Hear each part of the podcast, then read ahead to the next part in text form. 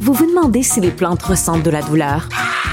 Ou encore, comment est-ce que les daltoniens voient le monde?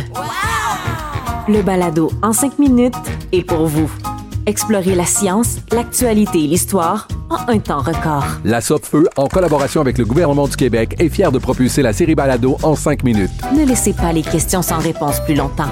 En cinq minutes, disponible sur l'application et le site cubradio.ca.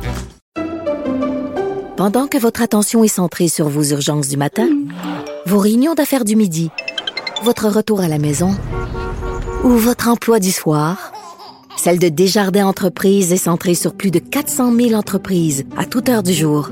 Grâce à notre connaissance des secteurs d'activité et à notre accompagnement spécialisé, nous aidons les entrepreneurs à relever chaque défi pour qu'ils puissent rester centrés sur ce qui compte, le développement de leur entreprise.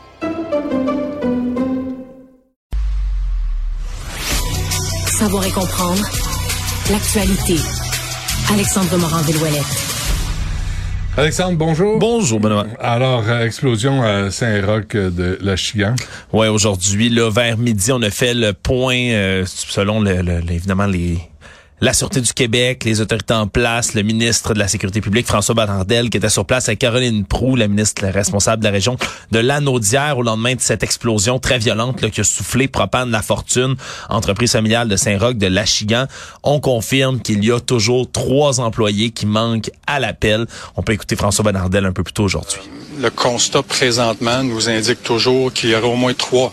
Il y aura au moins trois personnes disparues.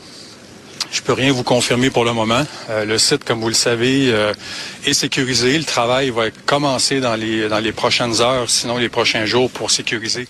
Hmm. Alors qu'on parle du site sécurisé, évidemment, avec la tempête de neige qu'il y a, il est important de ne pas laisser les débris être ensevelis, là, même si on a réussi à maîtriser l'incendie. Hier, en fin de journée, il y avait une cinquantaine de policiers qui étaient sur les lieux pour tenter de maîtriser le brasier. On a eu droit à toutes sortes de, témoignages. Ouais, de, de, pompiers, pardonne-moi. Euh, on a eu droit à toutes sortes de témoignages de gens qui sont passés tout près. Un homme qui aurait voulu tenter de porter secours à quelqu'un qui était sous les décombres. Mais mm. semble-t-il vraiment là que les risques d'explosion qu'il y avait, parce qu'on entendait toujours des bonbonnes de propane péter les unes après les autres là en raison de la chaleur, on n'a pas pu venir prêter main forte. Fallait vraiment maîtriser le brasier. Donc on a toujours trois personnes qui manquent à l'appel et la communauté là est vraiment très très ébranlée. Bon. Et euh, Québec solidaire qui réclame une commission parlementaire d'urgence à propos de oui, à propos de Sophie Brochu et de son départ, on veut demander au gouvernement Legault du côté de Québec solidaire de tenir une commission parlementaire d'urgence pour que Sophie Brochu elle-même vienne donner son point de vue aux parlementaires sur le rôle que devrait avoir Hydro-Québec avant la fin de son mandat le 11 avril prochain parce que le gouvernement s'est engagé à tenir une audience comme ça en mars dernier d'inviter Sophie Brochu pour qu'elle vienne parler des orientations. Mais maintenant qu'elle a qu'elle a annoncé son départ, ça devient encore plus pertinent selon Gabriel Nadeau-Dubois, le porte-parole de Québec solidaire qui craint évidemment que les visées personnelles de Pierre Fitzgibbon prennent le dessus sur les objectifs d'Hydro-Québec à court et à long terme. Mais Donc, ça ne sera pas, là, parce que euh, Legault est, majoritaire, puis il n'a pas à se plier aux demandes de Québec solidaire. Mais il a dit qu'il consulterait les oppositions déjà pour la, la ah succession de Sophie Brochu. Est-ce qu'il va vouloir également donner suite à cette demande-là? Il n'y a rien qui est moins sûr pour l'instant, mais ça restera à voir. C'est la décision quand même, comme tu le dis, du gouvernement Legault. Lisa Marie Presley est décédée, 54 ans. Ouais, un décès là qui a secoué évidemment un peu tout le monde, vu qu'elle est décédée là quand même en bas âge, là, disons-le comme ça.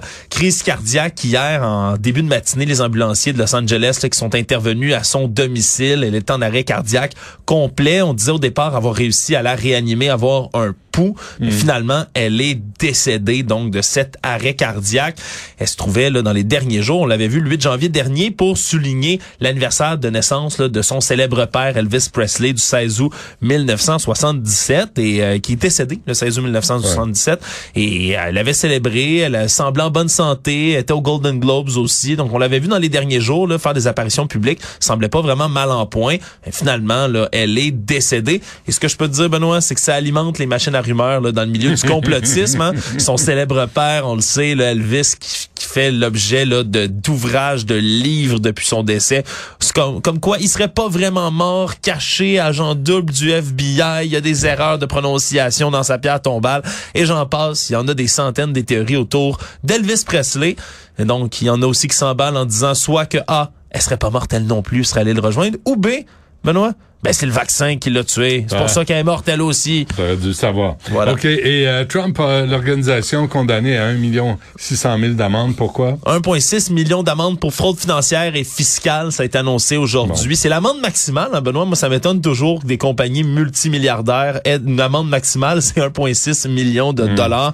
Mais quoi qu'il en soit, elle a été là donc condamnée pour ses fraudes financières et fiscales. On donnait des avantages indus à certains hauts dirigeants de l'entreprise, mais on les cachait pour sauver en impôts et en taxes. Très bien. Alexandre Moranville, merci. Salut. À lundi.